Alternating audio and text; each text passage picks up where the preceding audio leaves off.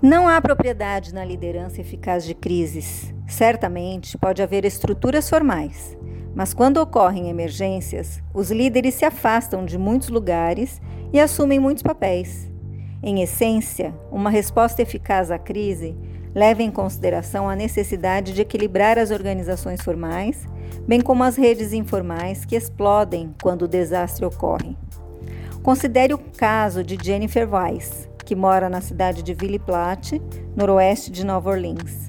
Após o furacão Katrina, em 2005, Weiss e seus vizinhos encontraram-se dando abrigo e apoio a quase 10 mil pessoas que haviam fugido de suas casas.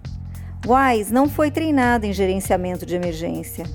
A cidade de Ville Platte não era oficialmente um local de evacuação. No entanto, quando milhares de pessoas exaustas, famintas e sobrecarregadas chegaram ao pequeno centro cívico da cidade, Weiss entrou no modo de emergência. Ela começou a organizar a multidão por nível de necessidade.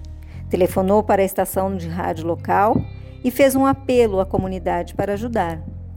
Dentro de uma hora, as pessoas estavam no centro cívico com comida, roupas, cobertores, remédios e vontade de ajudar.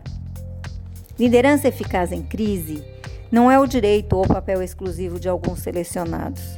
Em vez disso, ela se concentra nas tarefas em questão, independentemente de quem intervém para resolvê-las.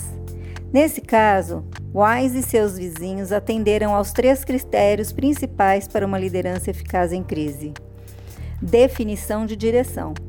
Em vez de esperar por uma resposta formal à crise, Weiss assumiu o comando avaliando as necessidades e traçando um curso de ação.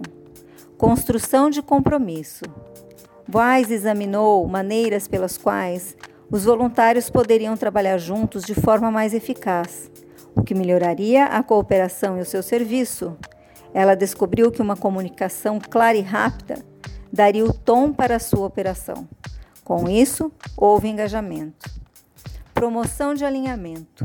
Ao desenvolver um entendimento compartilhado da crise em questão, os voluntários foram capazes de coordenar melhor sua resposta.